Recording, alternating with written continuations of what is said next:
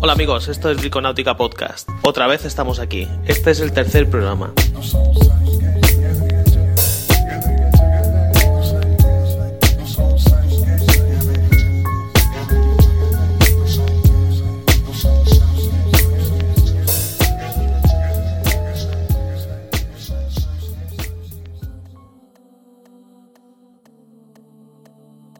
Hoy vamos a ver las diferencias entre cubierta sintética y cubierta tradicional. Bueno, otra semana estamos aquí, este es el tercer programa. Eh, cada vez estoy más emocionado. cada vez estoy más emocionado, esto me gusta más. Eh, me escucháis bastante, eh, lo veo en las estadísticas. De momento aún no tengo valoraciones, pero bueno, creo que es una cuestión de, juventud del podcast. Y, bueno, a medida que, que vayan pasando las semanas y los programas, me imagino que será más fácil. Continuando con lo de la semana pasada, nada, estuvimos tocando un poco para nada os, explico un poco los pasos a seguir, cómo identificar el problema, cómo marcar con cinta, perfilar las burbujas que podíamos encontrar, sobre todo no obviar cuando veíamos una marca de humedad. Y eh, también estuvimos hablando un poco sobre el tema de productos y materiales a utilizar, tipos de goma, marcas. Eh, publiqué un post relacionado con un proyecto súper especial. Eh, me impresionó desde el momento, desde el primer momento que lo vi eh, es un megayate, megayate podríamos decir, bueno, otro megayate cada día se votan alrededor del mundo, pero este fue, me impresionó porque es un poco especial y toca un poco la temática en la cual pues, eh, pues me considero eh, un poco aprendido. y es que está construido en teca, 65 metros de megayate, destinados, 65 metros de megayate destinados al charter. vamos, me dejó impresionado en cuanto lo vi. Se votó eh, en noviembre y eh, se ha dado a conocer no hace mucho. Lo peculiar de este proyecto es el sistema de construcción que se ha utilizado. Si entráis en mi blog y veis la entrada que publiqué, veréis un par de fotos, entre ellas hay una que es impresionante, que se ve claramente cómo han hecho tradicionalmente las cuadernas, cómo han pegado el forro a estas cuadernas con tablas de tecas enormes. Vamos, algo digno de admirar, puesto que el resultado es impresionante. Eh, no, puedes, no puedes obviar que de qué manera se trabaja en otros países, que aunque sean a un nivel económico inferior, es increíble. Eh, se construyó en Indonesia y se construyó la playa, como se hacía antaño, como se hacía tradicionalmente, como se hacía a principios del siglo pasado incluso antes, yo creo que se ha hecho siempre. Es ahora que conocemos el, sistemas de superjet de, de mm, astilleros.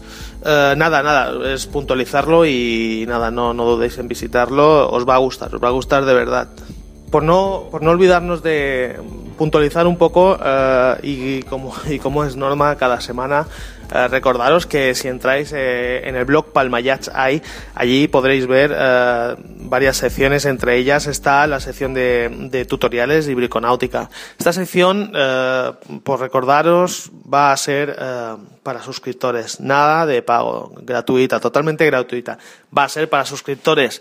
Fundamentalmente lo que tenéis que tener claro es que si os suscribís al, al blog, esta suscripción, pues será directa, ¿de acuerdo? Mm, de momento estoy teniendo muchos suscriptores al blog y me gustaría que continuara así. Más que nada porque vosotros recibiréis en vuestro correo electrónico eh, toda la información que estoy preparando. Continuemos con la sección de, tutoriales. Ah, vale. La semana pasada terminamos, estuvimos terminando el tutorial de mantener la cubierta. Continuamos con el de sellado. Eh, hoy puntualizar un poco con, el tema de sellado y es mm, una vez que hemos eh, pasado la, hemos aplicado la goma y hemos elegido el producto, ¿qué vamos a hacer? Pues nada, lo dicho, depende del producto que hayamos utilizado, podremos dependerá mucho del material que hayamos aplicado previamente. Si hemos aplicado TDS, es suficiente con esperar tres días.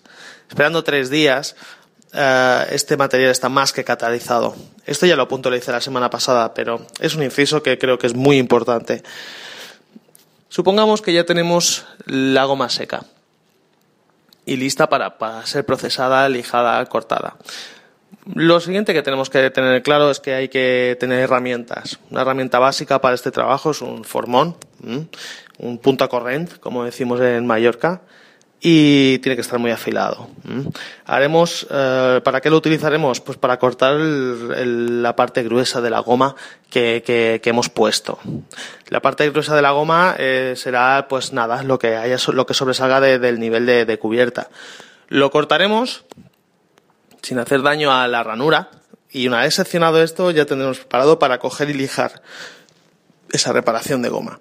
La reparación de goma la podemos lijar manualmente, puesto que no es necesario, no es necesario utilizar una máquina para una reparación pequeña. Eh, simplemente con un trozo de lija de mano, un taco, para no hacer hendiduras en la reparación, lo podemos pasar longitudinalmente, siempre longitudinalmente, a las vetas, a la línea de beta, del veteado, de la cubierta. Y, nada, y, una vez finalizado esto, pues eh, lo siguiente es otra baldeada, otra baldeada a la cubierta y esta baldeada simplemente será un check-in para ver que, que, realmente el trabajo que hemos realizado pues eh, es correcto, no hay más reparaciones de, de goma y, y, nada, y a continuar con, con el tema.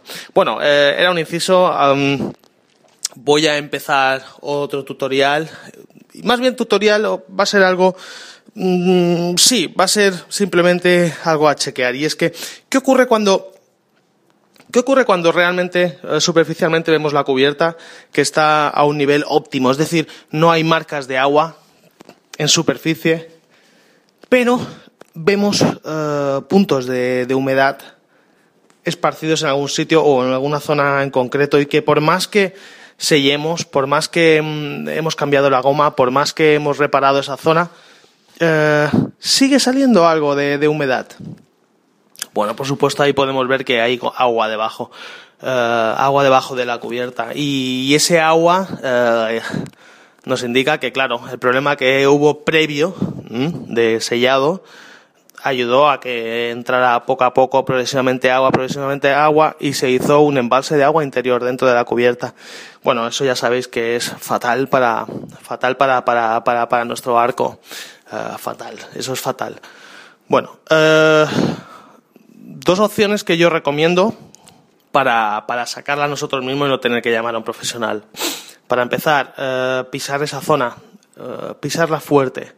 Si la zona al pisarla fuerte mm, vemos que está eh, sólida, no habrá problema, simplemente es algo puntual. Pero puede ocurrir que lo normal es que una vez que piséis esa zona, veáis que hace un efecto ventosa y es que hay una burbuja de agua interior que cuando la pisáis sobresale.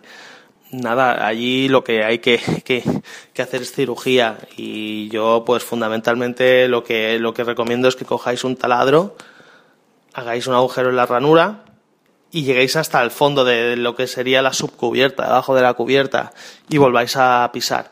Si veis que sale agua, pues nada, es evidente. Eh, lo, directamente lo que tenéis que hacer es eh, abrir un agujero paralelo a este, muy cercano, y eh, para que haya flujo de aire y presionar, presionar, presionar irá saliendo. Si no es suficiente con hacer esto, lo que podéis hacer es coger un aspirador, que quitarle el filtro o un aspirador de agua y metérselo en ese agujero. Una vez, una vez eliminada el agua, los siguientes pasos son los que ya os he explicado anteriormente y es nada, dejar que seque, abrir perfectamente esa ranura y volver a sellar con el material que, hayáis elegido. Bueno, eh, vamos a puntualizar y, hoy lo que hago es un inciso a, un post que, va a salir breve en el, blog y es eh, cubierta tradicional o cubierta sintética. la eterna pregunta, la eterna pregunta. Em, ¿Qué hago? ¿Utilizo cubierta tradicional de teca, la de toda la vida, que me cuesta un pastón, que me tiene que venir un profesional a instalarla, que tengo que tener un mantenimiento, que tengo que... Em, sufrir por si se lleva un golpe, etcétera, etcétera. O pongo la fantástica eh, cubierta sintética de la marca Steck, por ejemplo, por decir alguna, o, o, o Tec Tec, o Tic Tac, o la que quieras utilizar. Eh, sintética, fantástica, que la colocas, te olvidas, según, lo, según el comercial, es de por vida, eh, no quema, es igual, igual, igual, igual, igual, igual, igual. ¿Seguro? ¿Seguro que es igual? ¿Seguro? Bueno. Vale, vamos a hablar un poquito sobre este tema, que, que es el tema de controversia desde que han salido estos productos mágicos y maravillosos para nuestro barco y que ayudan precisamente a, a destrozar nuestra cubierta, o mejor dicho, destrozar nuestro barco. Um, bueno, al final es una decisión muy personal. Yo, o si fuera comercial de la marca Steck, por supuesto que os querría vender este producto, que para mí es maravilloso porque me deja un margen súper amplio y diría que las cubiertas de teca han muerto, porque la madera, la madera esto, la madera lo otro, bla, bla, bla, bla, bla, bla. Bueno, no os dejéis engañar, ¿eh? No os dejéis engañar. No pongáis cubiertas sintéticas en vuestro barco. No lo hagáis. A la larga son mucho más caras que una cubierta tradicional. Cuando me refiero a cubierta tradicional, no me refiero a la cubierta de un carpintero que os venga a instalar a 800 euros el metro cuadrado y que, por supuesto, vais a disfrutar de verla porque os habéis gastado un pastón y que si tiene, tenéis la suerte de que el profesional que os lo ha instalado es un profesional serio, si tienes algún problema de sellado se ha rajado alguna tabla, vendrá ipso facto y os lo reemplazará. Sin ningún problema, os dará una garantía de dos años, etcétera, etcétera, que es lo que yo suelo hacer. No. Eh, no pongáis cubiertas sintéticas. Lo vuelvo a repetir, no lo hagáis. Eh, en verano hay gente que se deja las huellas de los pies en estas cubiertas. Os lo aseguro. Es algo impresionante. El sol, el sol, calienta estas cubiertas como si fueran planchas barbacoas. Luego otro detalle. Uh, al principio, los cuatro años, cinco años primeros son muy bonitas. El color es fantástico. Pero el sol, otra vez, es un asesino de estas cubiertas. Es un asesino de cubiertas sintéticas. Con los años empezará a volverse más blanca, un color más, y más um, neutro, un color más sintético y aparecerá lo que realmente es y es un trozo de plástico colocado en la cubierta de vuestro barco, del cual llegará un momento que no podéis ni disfrutar porque veréis que realmente os equivocasteis. Os ahorrasteis en, algún que, en según qué casos un 20% de lo que valía la cubierta original y lo vais a pagar el resto de la vida del barco, hasta el punto de que llegaréis a plantearos ¿qué hago? ¿Vendo mi barco? o me vuelvo a gastar un pastón para volver a colocar una cubierta. No lo hagáis. Hoy en día os aseguro que hay empresas que lo hacen a un precio súper super competitivo, súper, súper, súper competitivo. ¿Mm? Estamos hablando de que eh, una cubierta de teca para una embarcación tipo Bavaria, tipo Genot, un, uh, un barco tipo uh, como podría ser Rodman, os puede rondar alrededor de 200 euros el metro cuadrado. 200 euros el metro cuadrado. Una cubierta de 8 milímetros de grueso. Y es precio de venta al público. Tenerlo en cuenta, tenedlo en cuenta. Es para tenerlo en cuenta. ¿eh? Bueno, pues nada, eh, recordaros, eh, la semana pasada no sé qué problema hubo con los enlaces en las notas del programa. Tendré que, lo he estado estudiando, creo que lo he solucionado. Esta semana volveréis a, tener enlaces en las notas del programa, sobre todo por nada, lo de siempre. Los temas que, que trato aquí, pues podéis ir a, allí y los enlaces están para vosotros. Uh, la semana que viene hablaré, seguiremos hablando de este tema de, las cubiertas sintéticas.